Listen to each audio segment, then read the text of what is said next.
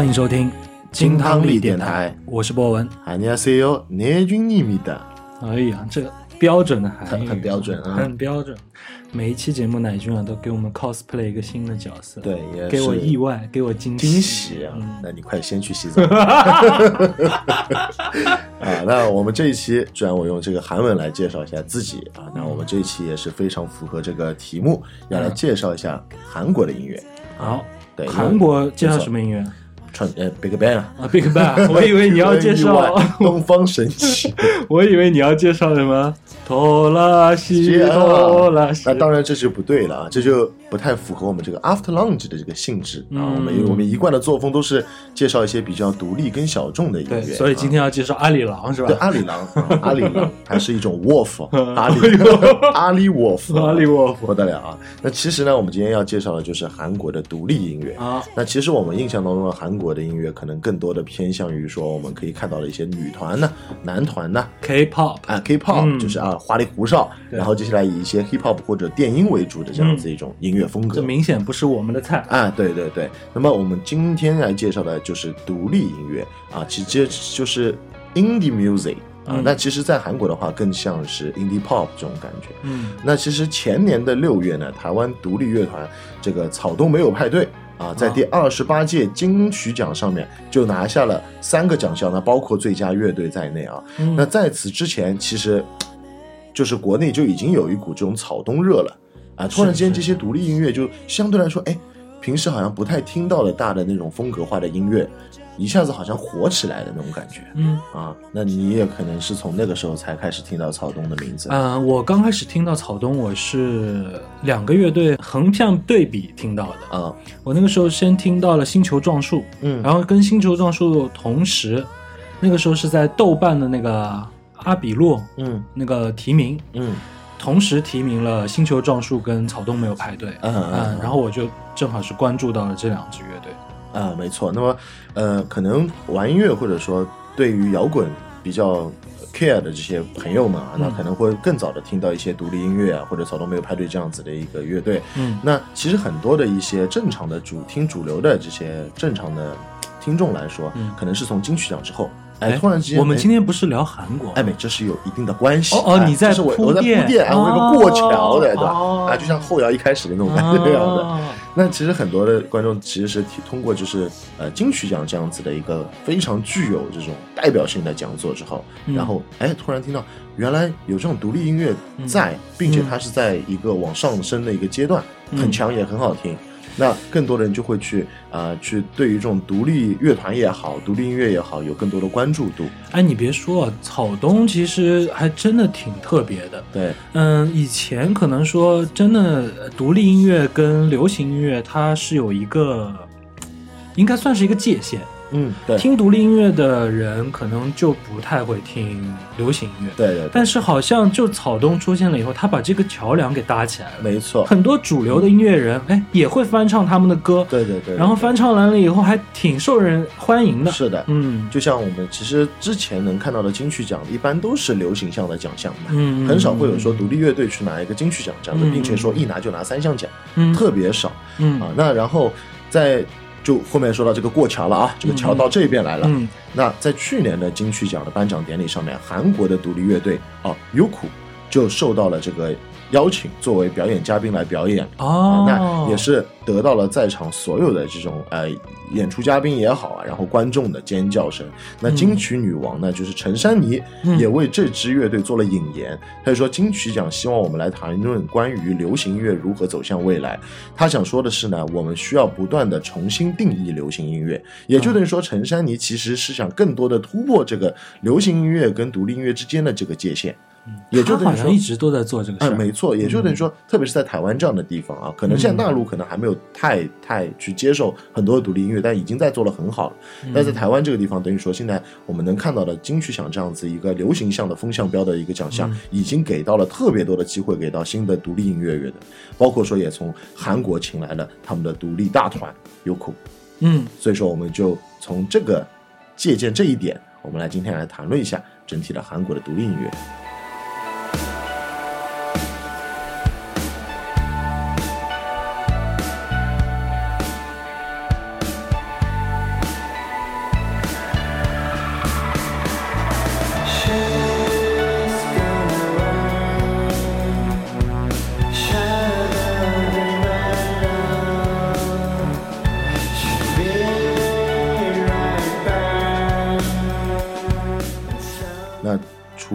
这个优酷乐队之外呢，其实韩国有特别多的非常好的独立乐团，比如说十厘米啊、d i l y Spike 啊，还有 Berska Berska 这些很多的韩国的独立音乐都是有独立的厂牌来操纵他们的。啊，然后接下来将这些亚文化变成这种主流的文化。其实，在韩国，独立音乐毫无疑问的正在进行着非常壮大的一个进行时。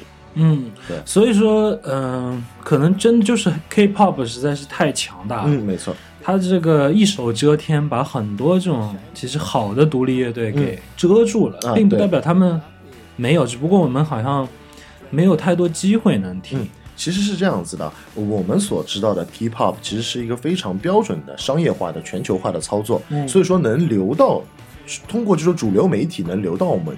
耳边的基本上都是 K-pop 音乐，是。就是商业音乐。那其实基本上 K-pop 音乐都是以 R&B、Blues 或者说是电音为主的这种音乐形式，因为它比较朗朗上口，也比较做很很好做的这种包装化，嗯，啊，它的这种推广程度也会非常高。套路很深。对对对，那其实，在韩国这个地方，他们五千多万人口啊，真正落地发芽生根的 K-pop 跟就是 K indie rock，或者说 K indie pop 是平等地位的。哦，是这样。对对对，我这这一点在我们可能不太能理解，我们一直觉得韩国可能都是男团女团，但其实并不是这样子的，。反而当地人是比重是差不多对，的。真正的 local 在当地的其实是差不多的，所以在韩国有很多非常有名的独立乐团，只是他们没有机会被我们所看到着吧，或者那这个真的。很棒。那当地韩其实真的韩国当地人对这个音乐的品味其实是，那我是刮目相看。对，真的，因为其实有很多的独立乐队啊，或者说这些音乐人啊，其实他们都是在韩国可以开几千人的 live，然后可以卖到十几万张唱片，甚至于直接就甩掉那些最红的偶像歌手，哦排到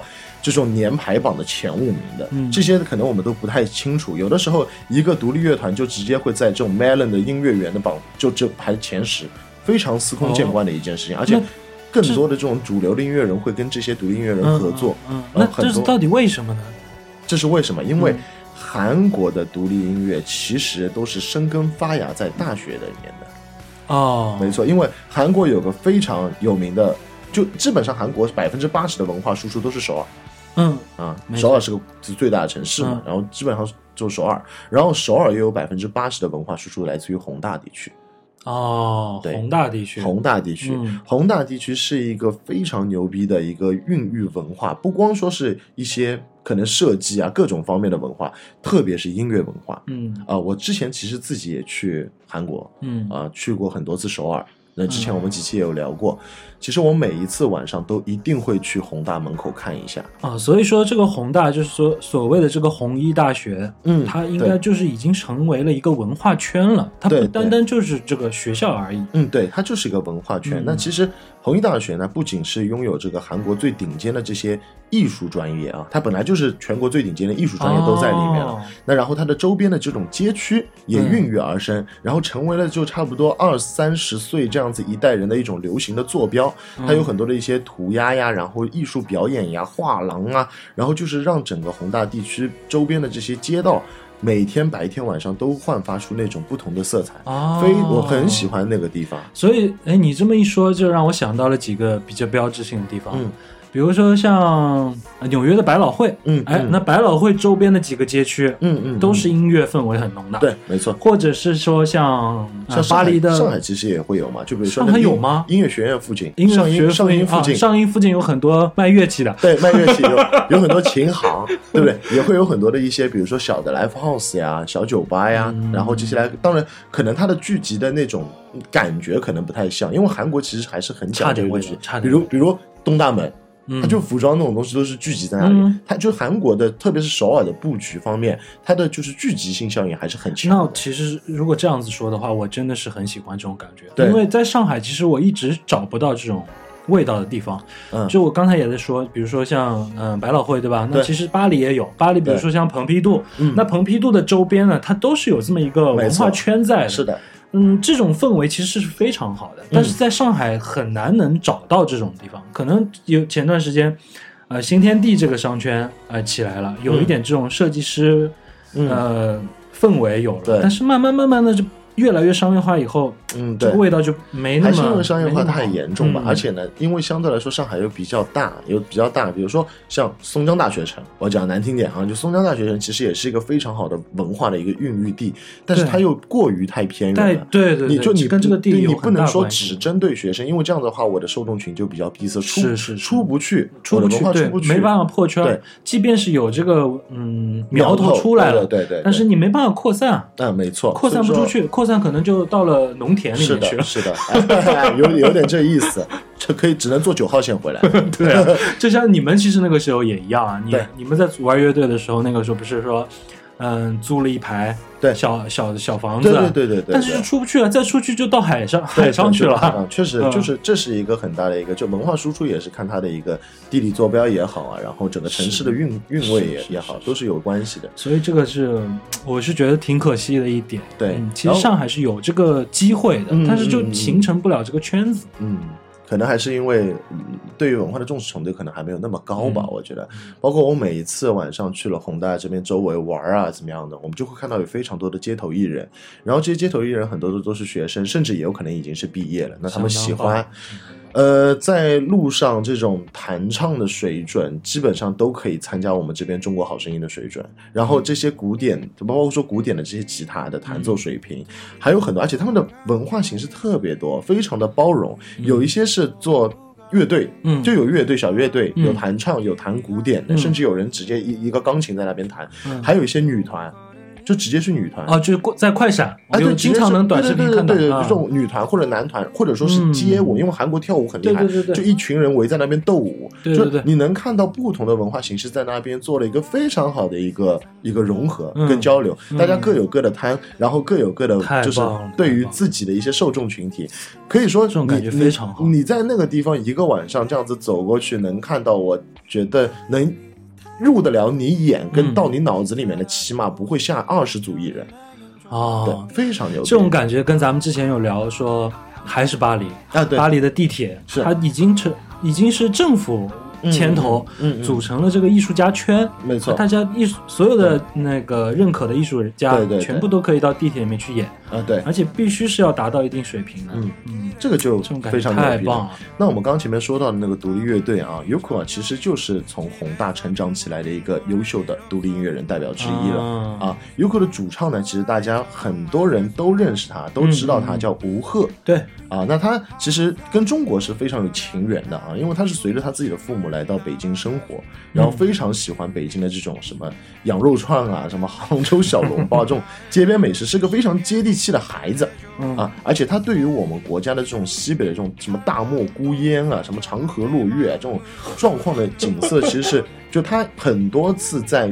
作品当中就一直在赞美中国的一些西北文化，跟北方的一些就是那种大漠文化的那种感觉。那他一定很喜欢，嗯、比如说像崔健啊，那那那这应该我我那波西北歌手。可能只是喜欢景色。哦西北风的歌手，对对对，而且而且吴赫可能是我们所知道在就非常少有的会把中国地图纹在自己身上的哦，外国人是。真的很喜欢中国。对，所以韩就是说吴赫作为韩国人来说，这个中国的情缘是无敌的啊，嗯这是无敌的。那吴赫在二十岁的时候呢，就考上了韩国的啊艺术名府弘一大学，他就回到韩国了。小时候是在中国长大，然后回到韩国去读大学，然后呢，他就在大学的时候呢，独自呢呃写完了自己的这个首张专辑，并且发布。啊，但是呢哦，他又觉得自己做乐队可能，呃，自己做音乐可能没有那么好玩儿，所以他在大学的时候就直接组建了这个乐队，与嗯另外的三个成员在二零一四年五月份呢就组成了乐队，叫做 Yoku，啊嗯，Yoku 很可爱的一个名字。嗯那首张 EP。二零在没有任何宣传的这个情况下面，就是一炮而红啊，甚至就是直接被参加这个国民综艺叫《无限挑战》啊，这个肯定很多喜欢综艺的人都能听得到。那你再想想啊，就是一个独立音乐人直接就上这种所国民的综艺节目，就代表其实国内就韩国的国内对于这种独立音乐还是非常的接受度很高，接受度很高，他们也是明星嗯，啊，也不是说你只是个音乐人而已，对不对？而且几个小伙长得都特帅。哎，那韩这是韩国的标配，嗯就韩国即便就是玩再独立的人，长得也帅的。那是因为他们适合打打理自己，嗯又回到了我们上次那 其实呃，吴赫他们 Yoko 的这个音乐，其实我非常喜欢，因为他们其实非常有别于这种主流的音乐，R&B 跟布鲁斯为混合体的，不太像。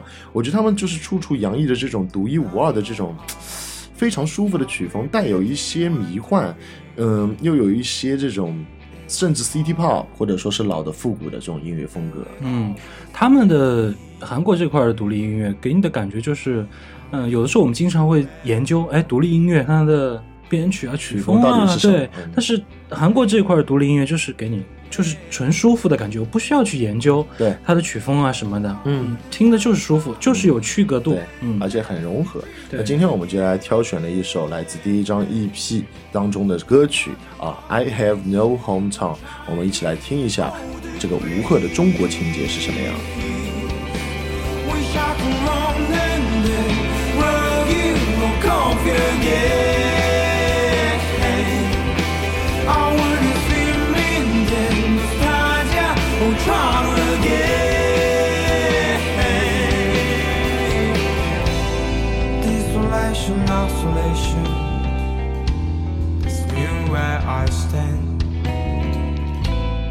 Combination of information. This mean where I've been. Discomfort of depression. I know where we do. Anxiety, humility. It will never disappear. I know I need to be sure about me. And I know I need to stop repeating, wondering. Hard. It will always be. I'm fully aware of.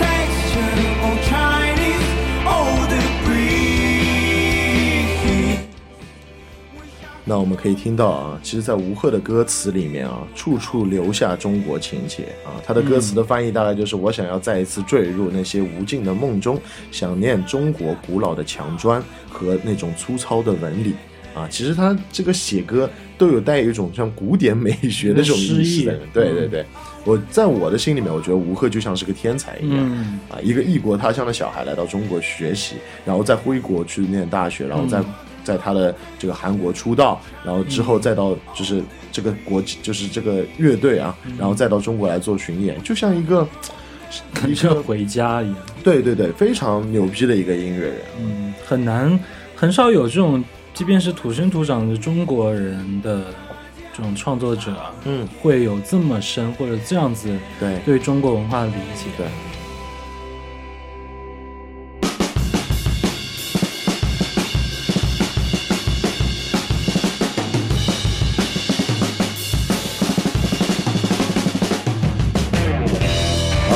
下来。曲风突变，啊，曲风突变啊，我们听到了这支乐队跟中国就没有什么太大的关系，但是这支乐队毫无疑问是我近期最喜欢的一支乐队，嗯。啊，它的名字叫做新少年，啊，也叫做 C Song Young C Song New，哎呦，不好意思。C Song New C Song New，对，然后他们的这个曲风。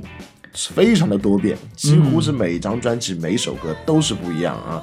然后这个女主唱可以说是打到我的点了，因为她啊。真的是就是很飒，嗯，哎，非常的飒，很酷的一个呃女生。咱们之前有看了一点儿他的现场的视频嘛，啊，太帅了，就是评价一致，对对对我们俩的评价都是非常的高的。哎，因为她呢，其实长得呢，呃，不能说是标准的那种韩国美女的那种那种脸相、啊。哎，如果她真的要是长成那样的话，可能我们也对她就更会减。也没有没有，就对对，就不会那么的喜欢，因为她长了一张非常独立的脸，非常 indie 的脸，对，很好玩的一个女生，她年纪也很轻啊，才二十岁，嗯，对，只有二十岁，吉他弹的也是非常有自己的想法对，然后那来自首尔也是同样来自首尔，十支乐队九支来自首尔啊。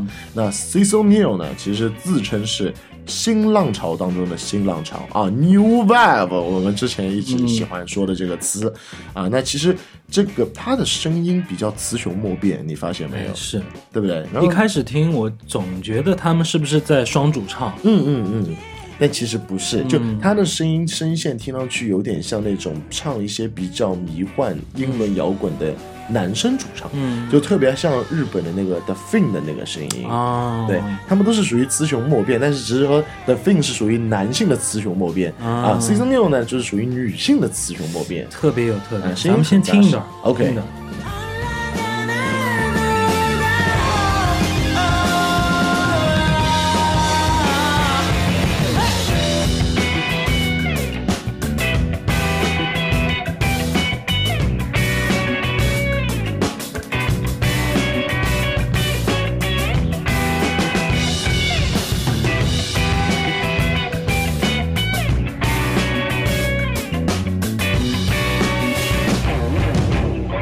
这声音是一个特点，嗯我觉得他们的器乐也很有特点啊。你听上去是不是有点复杂？但其实他们乐队只有三个人，嗯，啊，一个鼓手，一个贝斯手，一个吉他加主唱。就比如说刚才那段过门，其实也并没有说在多么炫技啊，对对对对对，就就律动啊什么都有了，反而也很好听。对的，他就说，呃，我觉得 c i n o Neil 有一个非常好的一点，就是他们的吉他不会让你觉得说编的多华丽，有多么难度非常高啊的这种 solo 啊，或者说，呃的，或者说几个几个和弦让你完全找不到头脑那种啊。但是他们就是靠这些啊器乐的编编配，还有一些非常大胆的一些编曲的想法，我觉得在这一点上面是非常牛逼、非常独立的。我觉得他们的选的音色很好。那 Season New 呢，他的这个主唱名字叫做黄昭允啊，嗯叫做松用啊，哦黄超允。然后他们在二零一六年呢，跟这个贝斯手还有鼓手一起做这个结婚了，呃，正式合作，正式合作啊。嗯那他们一开始的时候呢，是比较以一些复古跟就是这种低失真度的那种样貌啊，游走于 low 费啊 low 费的这种样貌，游走于这种啊布鲁斯啊、爵士啊、迷幻摇滚啊，或者说那种八零年代的 New vive 的这种这种风格之间游走。会有这一段听听。啊，对啊，就是他们的风格可以说是非常的，可以说就我们所知道的、所说的那些骚气的风格，他们都有了、对对，啊，都都在都在玩了。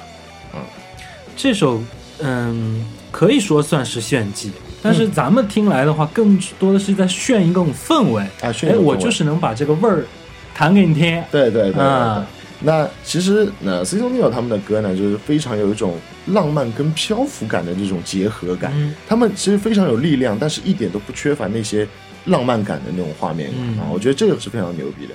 那他们其实一开始也是在宏大一带开始来做演出的。那包括我们刚前面也是呃忘记提到了，在宏大附近有个非常有名的 live house，也可以说是一个孕育了很多呃独立音乐人的 live house，叫做 B Two。哦。啊，是在韩国是最有名的一个 live house，、就类似于像比如说啊猫 live house 这样子的一种一种状态吧，或者说哎对，就像北京的猫 live house 当时的那种地位，哦，对当时的那种地位。那其实他们刚开始演出没多久，就已经引爆了这种韩国的独立音乐界就疯狂讨论啊。嗯。然后接下来二零一七年呢，这个 Key Indie 的这个代表性的厂牌 BGBG。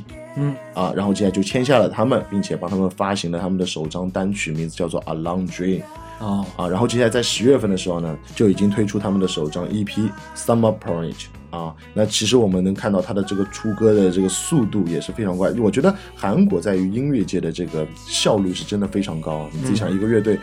刚出来演出，然后马上六月份就出了单曲，十月份就已经出一批了，这个速度跟效率是很快。就像我们一直以前开玩笑说，韩国的这个 K-pop 的这个音乐啊，我可能说一个月不去关注这个榜单，或者说去看他们的这种综艺节目的话，我就已经看不到我原来的那些偶像去哪里。他和韩国这个就是完全工业化生产。对，就非常快。你可能一个月之后啊，突然间又火了一个团，嗯然后一个月之后又火了一个团，他们的效率是非常高的，整个像就是流水线的操作一样。那想不到啊，那还跟的挺紧。哎，我以前跟的很紧的，每个星期看 Countdown 的，你知道吗 哎呦 对的。那当然了，可能独立音乐就会相对来说没有，就是更新频率没有那么快啊，不像是这种就是工厂化或者商业化这么成熟。但是也同样的把这种音乐的这种产出跟效能把它带起来了、嗯啊，这是一个大风向的一个。这个这一点的话，其实咱们刚才嗯录节目之前不是在聊嘛，嗯看到这个青少年，嗯嗯，不由自主的想到了草东，哎，对嗯，他们整个那个范儿啊，就有点像草东，对对，就是那种独立的感觉啊。但是他们比草东有一点好，哎，他们效率 效率高对吧？效率比啊，对对，草东东，哎，草东的效率应该也算是比较低下了。那但是 这都多少年了但是我感觉国内的更低下，嗯 对啊，就很多的大陆地区的那个，当然，咱们评价一定是要好作品的基础啊，上。那当然啊当然当然，你也是疯狂出歌，没好歌啊，不是乱搞啊，啊对吧？那我们接下来赶紧来听一下新少年的第一首好歌啊，《A Long Dream》。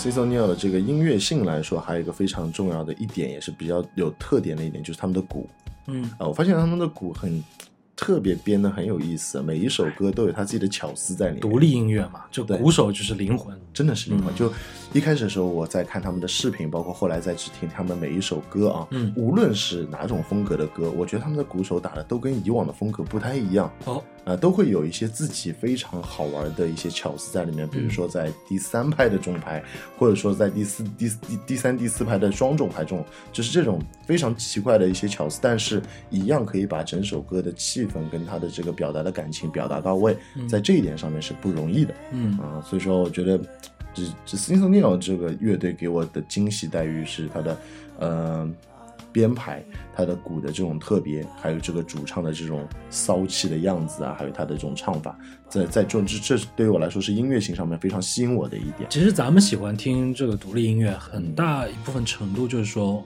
我们真的是把模式化的音乐听厌了。嗯，对。嗯，听歌的时候就是想听你这当中的这些小心思来的对对。那嗯刚刚前面我们听到这个《A Long Dream》作为他们的第一首歌来说，其实已经是非常一个成熟的作品了。一出来能到这个水平，没错，啊，那而且是在二十岁这样子这个年纪，这是属于我望尘莫及的。啊，对，在二十岁的年纪能够写出这样子的作品，并且能够走走到这个舞台上来，我觉得已经是非常不容易的。嗯也说明了这个整个韩国，呃，他们在独立音乐上面的这种接受度、包容度跟一些成熟度，对吧？就光包括去看他们，其实听他们的歌啊，听是一部分，我觉得看也很有意思。啊，对对对，你就看他们在舞台上，尤其是个女孩儿，嗯，根本就不像是一个新人给你的那种对状很状态，成熟很成熟。他的台风啊，包括的这种表现，充满自信啊，没错，我觉得这也是一种韩国的这种呃艺术形式，或者说他们的音乐给他们的这种感觉吧。我觉得他们一走上，不无论是年纪很轻啊，或者说是一些呃看上去很可爱的一些人，或者是男生女生也好，但是当他们站上舞台的那一刹那的时候，他们就是巨星的感觉、啊。这一点上面，我觉得非常牛逼，我也很佩服。就是你女朋友的感觉。啊，我女朋友啊，啊就是你想要的那个 啊对对，就是我的女朋友，没错。然后，那其实真正 c i s o n e l 的这个走红，也可以说也是嗯多亏了我们刚刚前面介绍的乐队啊，优酷、胡鹤他们啊，因为他们是哦，他们还有他们之间还有联动？啊有联动，他们其实整个韩国的这个独立音乐圈都是联动非常密切。的。哦，就像咱们两个。呃呃，完蛋了，我们也是要过，我们也有联动啊。我们是跨境合作。呃啊。那其实他们最早的一次可以说登上大舞台，也是多亏了 Yoko，因为他们是作为 Yoko 的这个演唱会上面的神秘嘉宾出现，哦。然后一下子就技惊四座四座啊。那其实也是呃，像是那种哥哥带妹妹的那种感觉。哎呦，嗯，所以说我觉得 s i n t o n i a 以后，呃，他们在中国的路也会走的比较好，因为有吴赫帮他们开路，嗯对不对？嗯 也会比较好。那他们有这个计划吗？嗯巡演？呃，目前我好像是没有在看到、嗯啊，但是我已经看到，比如说像各大的平台都已经能够非常顺利的搜到青少年的歌了，嗯那我就代表他们其实可能是有一些中国的商业化的操作已经在开始了。嗯啊，所以说我们觉得可能能看到青少年是呃很快的事情吧。咱们其实别的地方我也不太熟啊。其实是上海的话，应该还是日本这块儿引进的相对其实多一点。这也还是会有政治引导的因素。其实，在前一段时间，韩国有非常多的独立音乐，就是到中国来做演出，包括草莓音乐节什么的，都完全都可以看到很多的。嗯但是现在因为中从萨德这个导弹的这哦个事情之后呢，中国刻意的会跟韩国取消一些文化的交流。嗯，保持一点距离，保持距离，嗯那这样子的话，那可能大家能听到的日本的这些音乐反而更多一点。嗯希望之后会缓和一点，然后让我们能多听到一点吧。嗯对的，对的。那然后呢，我就想为大家来介绍我的老本行啊，韩国的后摇乐队。那我我觉得后摇也算是独立音乐嘛，对不对？那当然太算了，对，太算了啊，太算了。那其实我告诉你，韩国的后摇乐队是非常惊艳的，好真的。那我现我们现在听到的这首歌呢，就是不穿衣服，啊，完蛋，太 坏了，这啊，这很惊艳啊，惊艳。那其实我们现在听到这首歌就是来自于 Apollo Eighteen 乐队啊，阿波罗十八号乐队、哦，啊。这个乐队其实在二零一六年来过上海的草莓音乐节嗯啊。那其实非常准确的这个分类来说，它是属于后和乐队。嗯啊，这这一段吧，哎，对了，就是后后摇和乐队啊。那很多时候，我觉得甚至可以听到一些上次以前我们介绍过来自法国的这些和乐队啊，叫做那个 Elix 的那种感觉。嗯啊，那关于他们乐队的资料其实是非常少的。嗯，那我们能看到的基本上就是一个三个人的，然后就是头发这种中长发，标准的后摇配置的那种气质的那种感觉。人家都要登月了，肯定保守秘密。其实我之前也是在那个网易云上面突然听到的，嗯我就当时我就觉得非常的喜欢，因为当时其实我都没有想到原来是韩国的乐队。嗯我在我印象里面，韩国的乐队可能做一些比较骚气的风格是 OK 的，嗯但是我没有想到原来连后摇都可以做得非常好。因为我在我的脑海里面，可能亚洲范围做后摇做的最好的就是日本啊啊啊，就是日本。除了日本，应该可能没有这么多的能做这么大气、这么有自己感觉的那种后摇嗯啊。这个就是 Apollo 18算是给我非常。惊艳的一笔。那其实，在韩国有很多的非常有名的这个后摇乐队，包括说啊鸽子牛奶啊，还有 Getting the Blackness 啊，这些都是属于一线的这个后摇大团。嗯啊，那但是阿波罗十八不算是一线，但是确实我觉得非常非常喜欢的那种爆发力的感觉进去了，对反而你听进去了啊，很好。嗯让我们一起来听一下我最喜欢的一首歌《。Will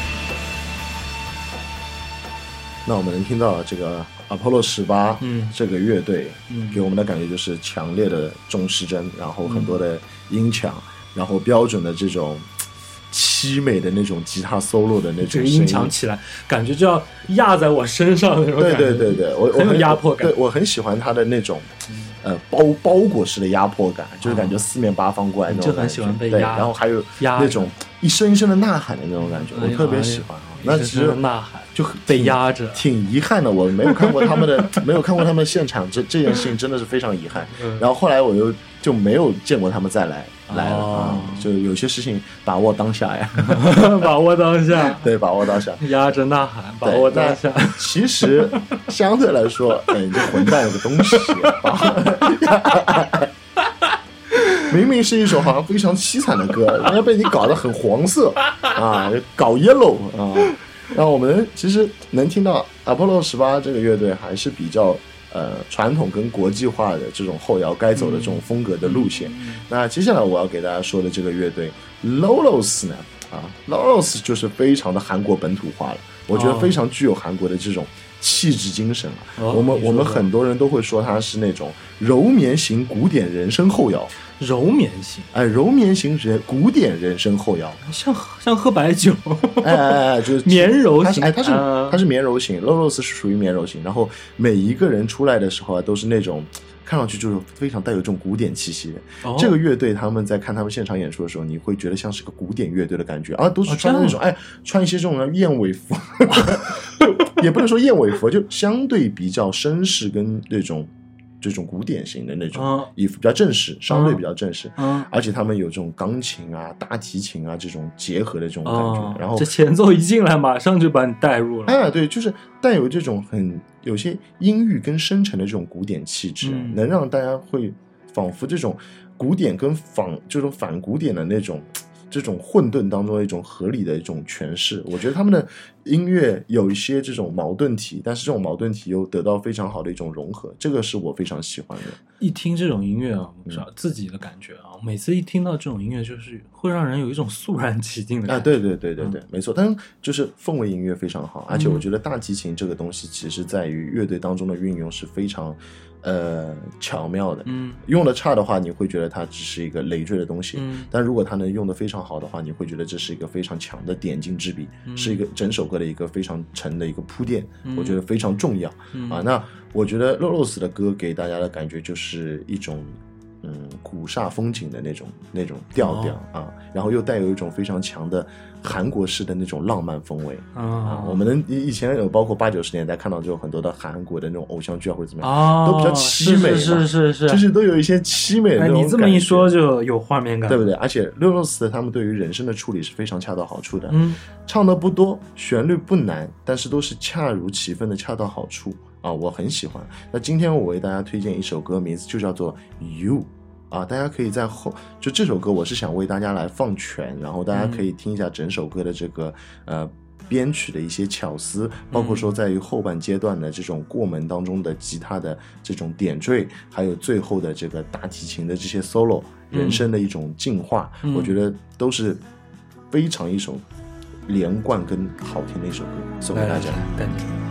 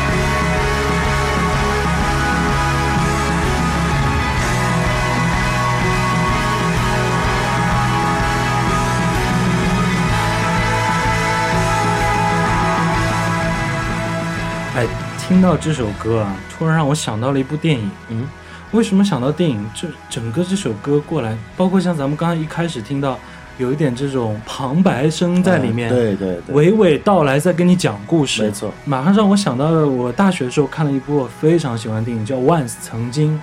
啊，曾经对，这个电影就是一个音乐人为基底的这么一个故事，嗯嗯就娓娓道来，然后牵当中还牵扯到了很多的感情线。，对，嗯、从初识一直到呃热恋，最后到但他们最后也没有在一起就没有在一起啊，这种感觉跟这个歌好契合啊。有一些契合，嗯对吧？啊，有一些呃带有那种凄美凄美的那种不完整的感觉的那种嗯，非常棒，非常棒。所以说，Lolos 也是我推荐给大家一支非常具有韩国韵味的后摇乐队、嗯啊，这个乐队是值非常值得一听。嗯他这个强推的也不错。强的啊，对，反正你说韩国的后摇乐队最后总归要推墙，一定要推墙，一定要推墙啊，不推墙不后摇嘛，嗯对不对？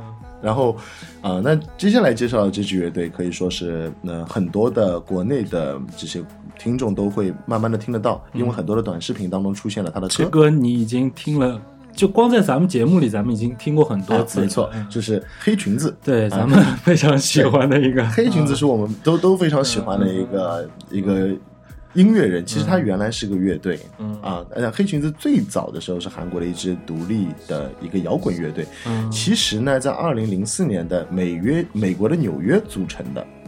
哦，对，他其实一开始出来的时候是朋克乐队，你没有，你你你应该没有不能想象啊。嗯他们是这个主唱叫做赵赵修日啊，听上去像东北人一样啊，赵修日。对，这跟东北有什么关系？赵修日给我感觉啊，这旭什么旭天日啊，什么东西啊？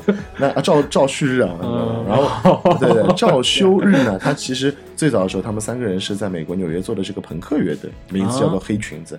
那然后先后的两个人离开之后呢，他其实就反而变成了一个人的乐队，他名字也没改，还是叫黑裙子。啊，还是叫黑裙子，那这个名字真的挺有意思。之前朋克乐的黑裙子，啊。哦，那种朋克带铆钉的黑裙子，黑裙子。啊现现在就是那种带有这种哎反光丝绸面料的那种哎很潇洒、飘逸的黑裙子，哎，又不一样，嗯。所以说，哎，人家没有改名字，百搭，啊，这名字真百搭啊！对对对，你可以嗯完全去听一下，就是黑裙子之前的几张专辑，嗯。你完全没有想到他现在会做这样子的风格，嗯。之前是完全不一样。如果我再组乐队的话，我就有灵感了，我可能叫一个，嗯，白袜子，啊啊，白袜子，想想念你的 红背笑心儿。想念你的笑，想念你白色袜子的味道的。呃红背心，混蛋东西啊！那二零零八年的十一月呢，发行了他们这个黑裙子的第一张专辑啊，然后叫做《二零一》。哎嗯，只叫二零一，真是奇怪啊！然后，二零零二零零一年的时候呢，又发行了第二张专辑，一直到二零一六年的时候，他们就是黑裙子乐队加入了 YG 所属的独立厂牌，叫做 High Ground、嗯啊。大家其实知道，YG 都知道啊，是一个非常大的一个音乐公司。对对对那其实，在很多的大的音乐公司下面都会有自己的独立厂牌的，然后这些独立厂牌是专门来扶持一些独立音乐人的。哦，其实现在国内也会有很多的这样子的这个效仿来做嗯嗯，已经开始在做这样子的事情。那其实赵修日呢，十三岁的时候就去美国了，在美国长大，然后他从小的时候其实就是对宏大的这种音乐领域这块非常的感兴趣，然后之后他也。就上了伯克利音乐学院，嗯啊，我们都知道。然后中途他就辍学了，嗯就开始玩乐队，然后疯疯狂的自己来写歌啊，怎么样、啊？我们能听到，其实一路以来，黑裙子的这个音乐有着明显的转化。从一开始呢，带有非常独特味道的一些朋克音乐，一直到最后带有这种非常个人主力的、独立的、飘渺的迷幻音乐，嗯甚至是电子风。你会发现很多的都是电子风，已经逃就是去掉了原来很多的大三界的这种走向，好吧？现在的独立音乐好像这个这方面跟这方面融合啊的是非常密切的。对的，那我觉得大家再来听一下黑裙子这首歌，来《》。Hollywood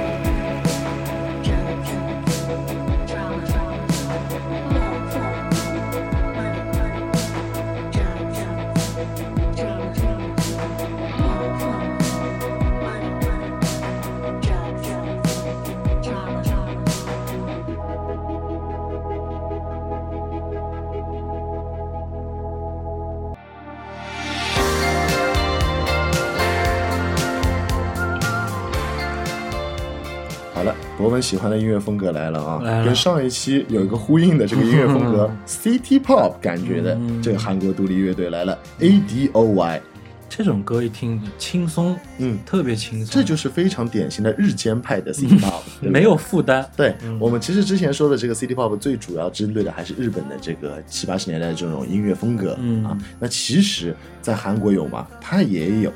我们哦能听到 A D O Y 就是典型的 City Pop 的这种感觉的，一看就是被影响很深。啊。对对对对，那其实呃，A D O Y 是一支非常年轻的乐队，他们二零一七年才成军的一支乐队是啊。那他们用的这种就是呃主流的旋律跟独立的这种音乐风格，震撼了整个韩国的音乐界嗯啊。他们在二零一七年的时候。到现在为止，发已经发行了两张专辑了嗯啊，特别是这张呃专辑叫做《Love》嗯啊，获得了非常多的热烈的回应。因为在韩国做这样子音乐风格的其实并不多，嗯啊，那其实 A D O Y 也成为了各种演出啊，包括说这种音乐节的热门的选项。那其实 A D O Y 很大的一个市场是在台湾，哦因为其实大家都知道，台湾的对于呃独立音乐的接受程度，包括说特别是日本这种风格、City Pop 这种风格的接受度是非常高，而且也是非常喜欢的。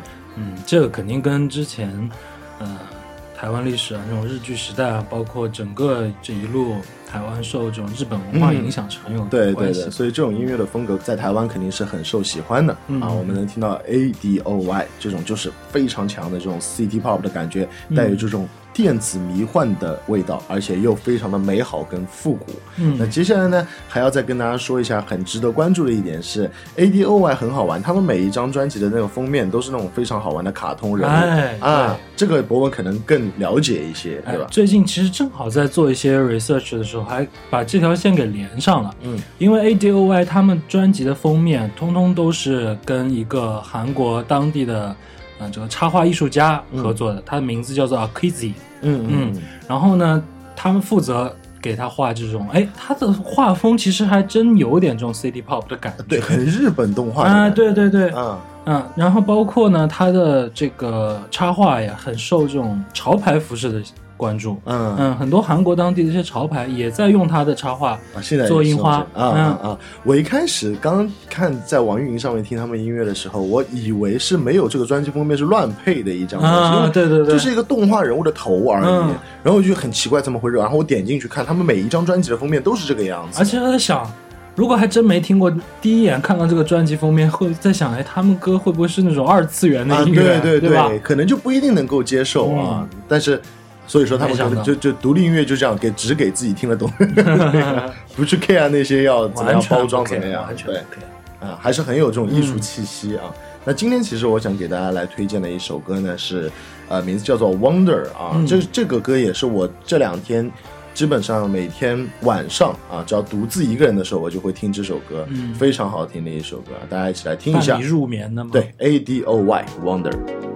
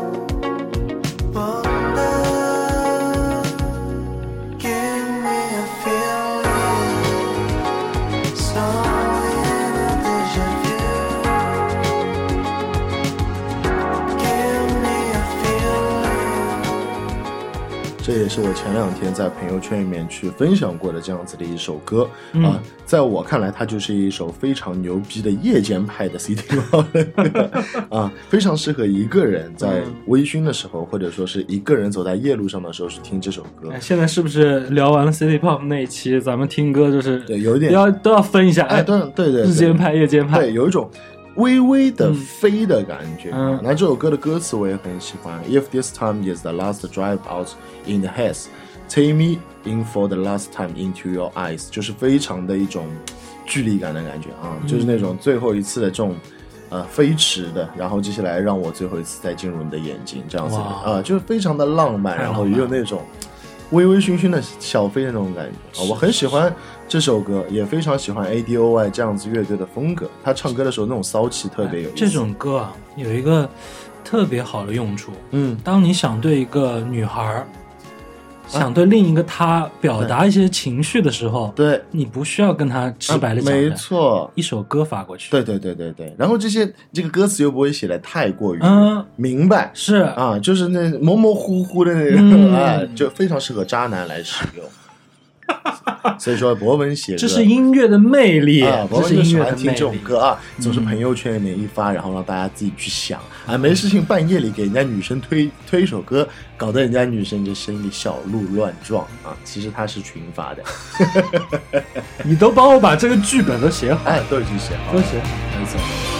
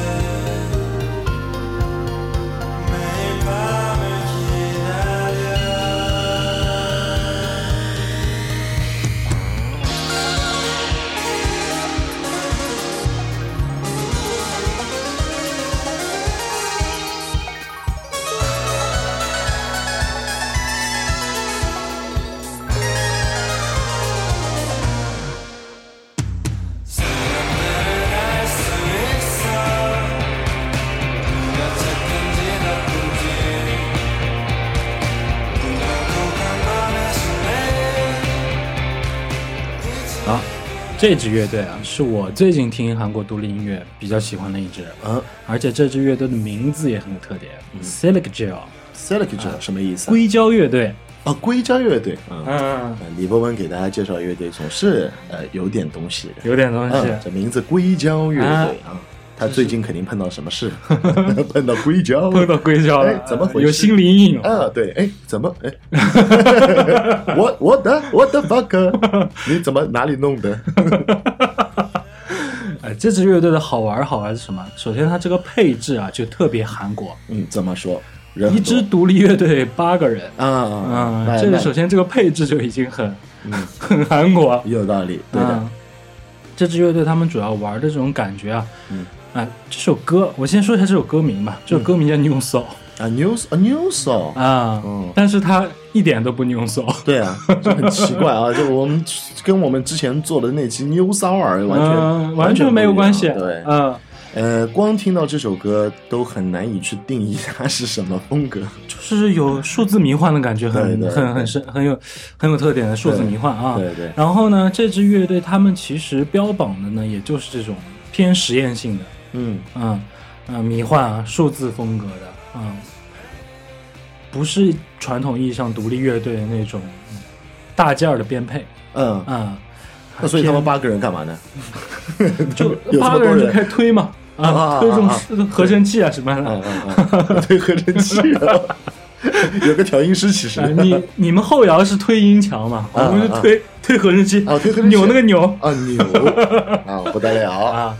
那这支乐队也是，其实也是宏大圈出来的，嗯嗯，嗯，基本上好像我们能听到的大多数都是跟就或多或少跟宏大有关系，没错对吧？啊。然后这支乐队呢，它比较富有争议性的一点啊，就是在大家都在议论，就是说这个硅胶乐队是不是下面一支青少年？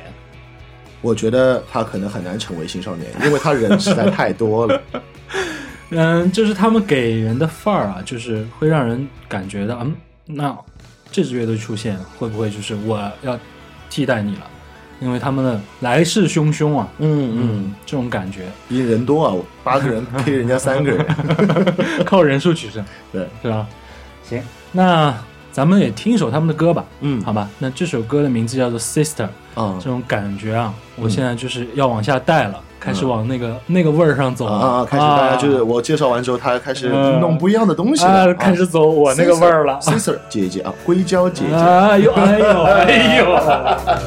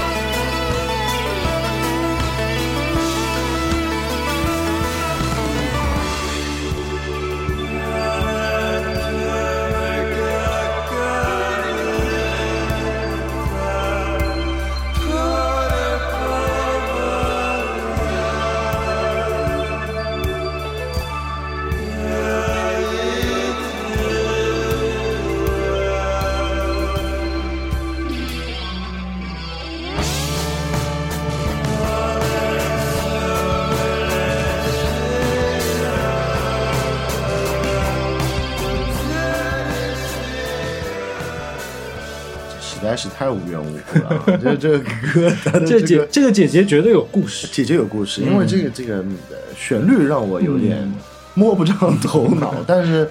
呃，乐器编配我还是很喜欢的，特别是就在我们刚刚开始说的时候，我们的左声道里面突然之间有一个嗯吉他的声音进来、嗯啊，我很喜欢这个声音。这个唱腔也富有魔性的唱对腔对，对，非常富有魔性。啊嗯这个乐队也算是玩笑玩效果玩的很厉害的一支乐队，我觉得。嗯对啊，它是疯狂的拧的感觉，疯狂的拧吗，嗯，对，对旋钮搭配。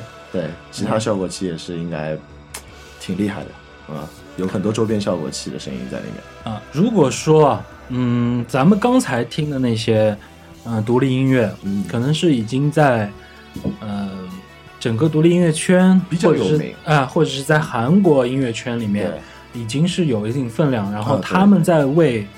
嗯，自己本国韩国的独立音乐做代言的嗯这么一些乐队了。对对，对那再往后面呢，我找的这几支啊，那就是可能是跟咱们平时聊的会比较偏地下一点的感觉了，啊就还没啊有说签到某一些厂牌啊，嗯就是可能有很多的巡演啦，已经是。对，因为他们我接下来再介绍的这支乐队啊，可能就是呃更多的像是 indie pop 或者嗯。indie rock 这个范畴之外，嗯。它还有另外一块呢，就是这种电子音乐人。嗯嗯嗯嗯，对对对，那电子音乐人呢，因为其实你去韩国比较多啊，嗯韩国那边的夜场，独立夜场也是很有自己分圈子的嘛，非常好玩儿。嗯。嗯。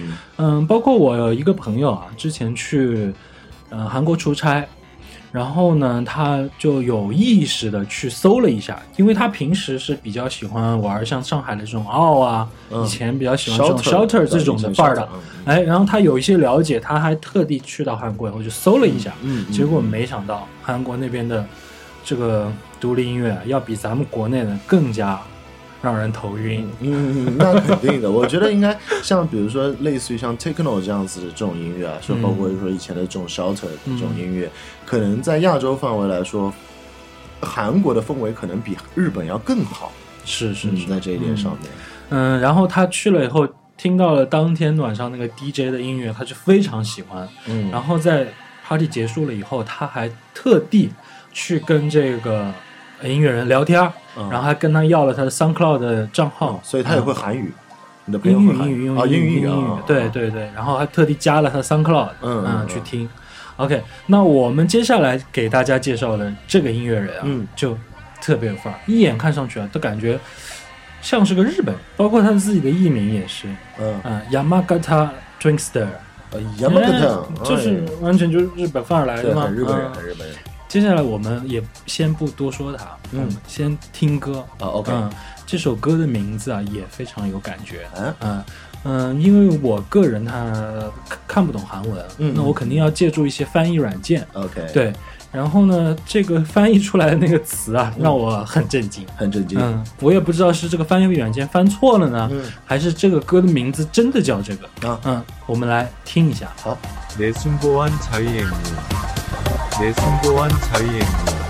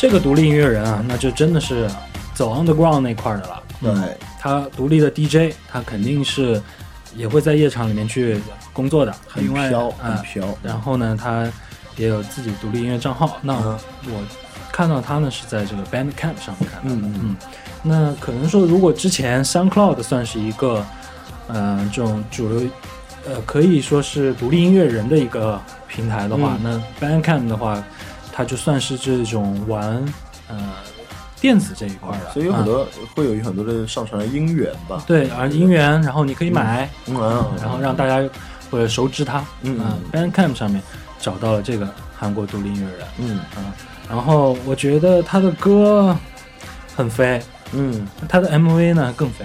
，MV 也很飞。嗯，咱们之前看 MV 都有点摸不着头脑就感觉像嗯是自己架了一台手机然后拍出来的，一个人在家里面发神经病的那种感觉。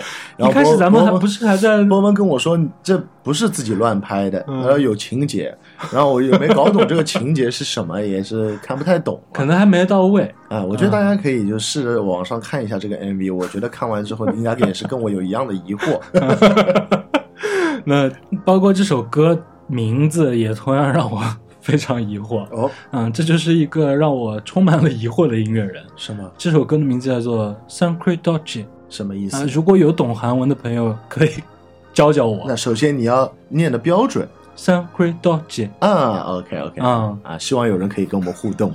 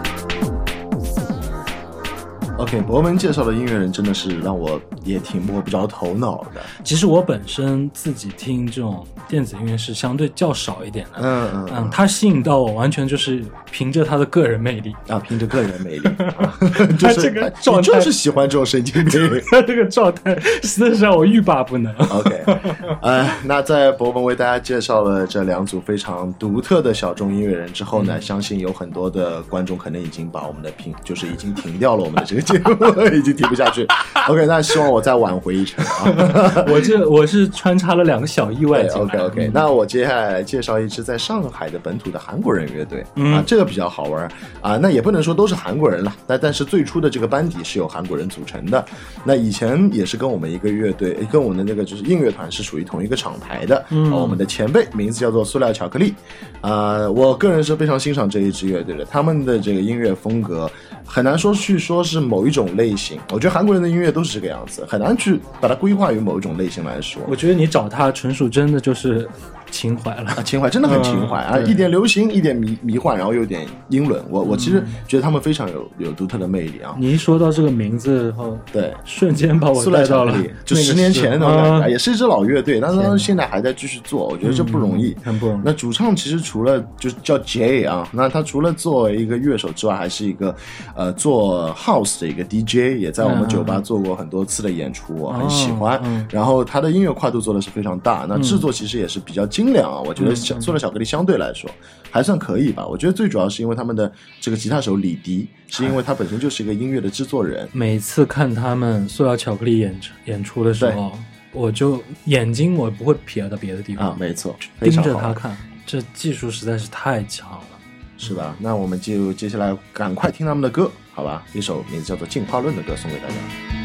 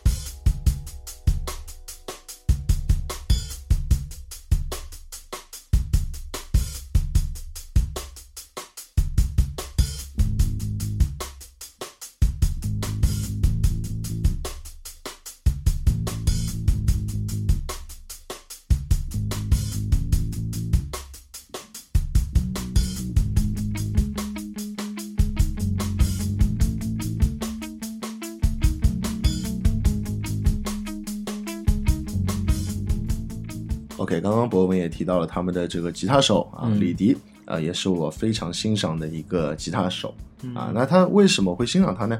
因为我觉得他是我见过在上海所有的吉他手当中右手功夫最好的吉他手。嗯那一般性来说，我们大家看表演啊，或者说看一些吉他技术啊，都是会比较注重于左手技术对啊，他的爬格子爬得多快呀，音阶弹得多好呀，然后和弦运用的多复杂呀，对不对？嗯那这样子的话，就当然这个是也是确实比较直观啊，很多的一些花里胡哨的这种快速的音啊、推弦、揉弦的这些技术。但是我感觉右手才是真正体现一个非常好的这种音乐的韵律跟歌曲的感情状态的一个重要的地方。那然而就是李迪是让我觉得。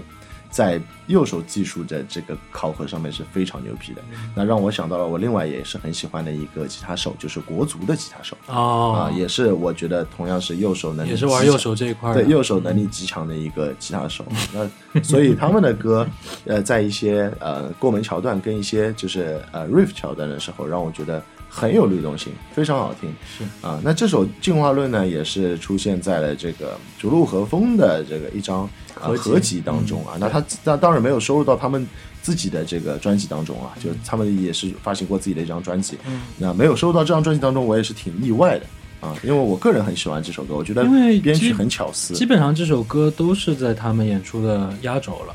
啊，对对，基本上是这样。那我们也发现，其实越来越多的韩国人，其实在中国发展自己的这些事业跟工作。那同样呢，也开始在中国的这片土地上面来发展自己的音乐。而且他真他算蛮早的他，很早，嗯非常早。我觉得这是个好事。啊，包括吴赫其实也是嘛，对吧？嗯嗯嗯我觉得这起码代表就是说，我们中国也是越来越让全世界的独立音乐人觉得是可以被孕育的一片土壤哦，啊，也是可以被接受，就是这种接受度非常越来越高的一种状态。所以我觉得。啊、这一点啊，我觉得挺不错的，所以这也算是我们的师兄辈啊，塑料巧克力，我也希望推荐给大家。咱们现在做节目啊，每次临近尾声的时候都要拔高一下，就拔高一下，拔高一下，而且每次都要提高到我们这种就上海 local 的这种啊不同风格啊，来自不同国家的这些乐队啊，让大家知道一下，其实上海的啊独立音乐圈，包括地下音乐圈，还是人才辈出的是是是啊，，暗潮涌动。